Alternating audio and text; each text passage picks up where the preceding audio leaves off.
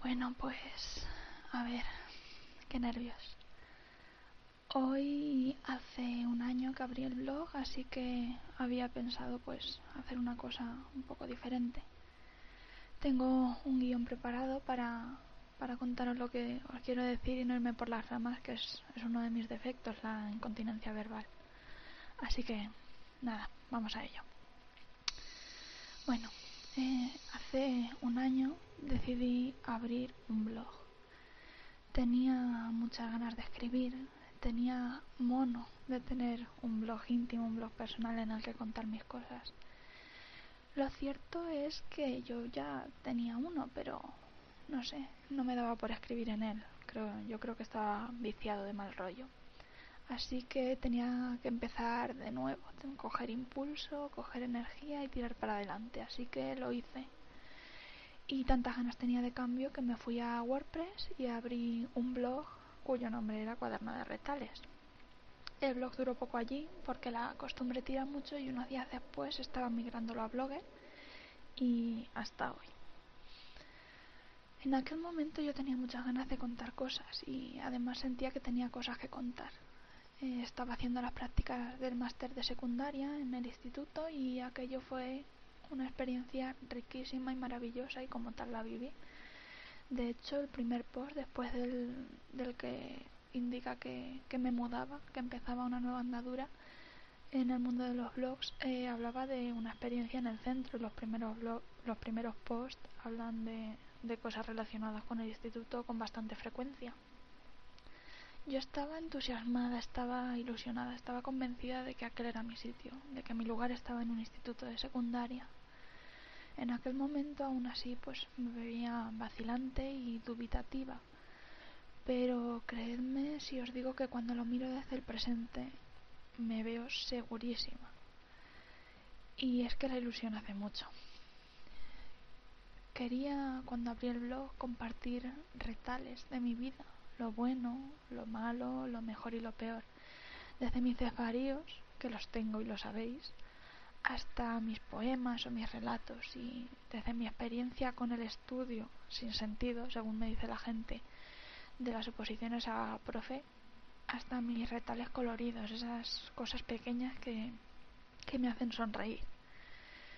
Hoy, un año después, eh, las circunstancias son distintas y afronto retos diferentes. Ha cambiado casi todo y además ha cambiado de una manera salvaje.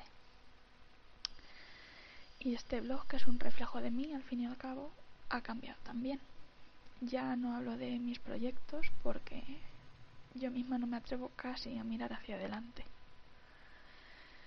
Ya no hablo de las aulas porque estoy lejos de ellas. Espero que no por mucho tiempo, pero pero estoy lejos. Hablo de otras cosas. Pero el hecho es que el blog sigue aquí como yo.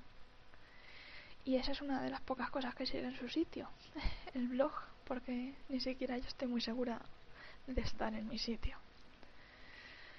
Durante este año la gente se ha ido acercando a este cuaderno de retales y algunos lo han hecho para quedarse. Tengo que dar las gracias porque son una compañía más que agradable. También, gracias al blog, recibí una sorpresa preciosa al tropezarme con una de esas líneas invisibles que os comenté en un post. Cuando Lorenzo Silva se topó con una entrada sobre aquella anécdota que tuve en el instituto con él, aquella pregunta que generó tantos aplausos, y sobre aquel libro que me quedé sin firma, sin dedicatoria, porque no pude comprarlo.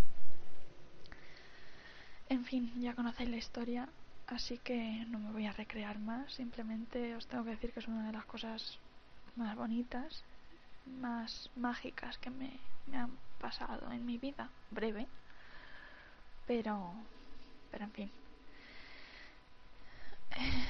Es, este es un rincón especial para mí, en el que hasta el momento, y toco madera, me siento cómoda, me siento en paz.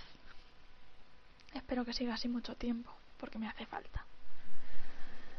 Pero gran parte del mérito de eso, de, la impagable terapia que es este blog para mí hoy en día, es vuestra, de mis lectoras y comentaristas habituales, y hablo en femenino porque soy mayoría. Gracias porque a veces me hacéis sentir menos sola, menos isla y más península, aunque esté rodeada de agua por casi todas partes, al menos por una no. Gracias porque os habéis convertido en retales de este cuaderno y, por consiguiente, en parte de mi vida. Aunque esto suene ñoño, es verdad. O al menos así yo lo siento. En fin, ahora pues a por otro año más y otro después y después otro. O eso espero. Y espero seguir teniendo cosas que contar y ganas para contarlas. Y ya que nos ponemos, si no es mucho pedir, pues que las cosas que cuente sean buenas. Pero bueno, eso solo si no es mucho pedir. Un fuerte beso y gracias por estar al otro lado de la pantalla o en este caso al otro lado del altavoz. Hasta pronto.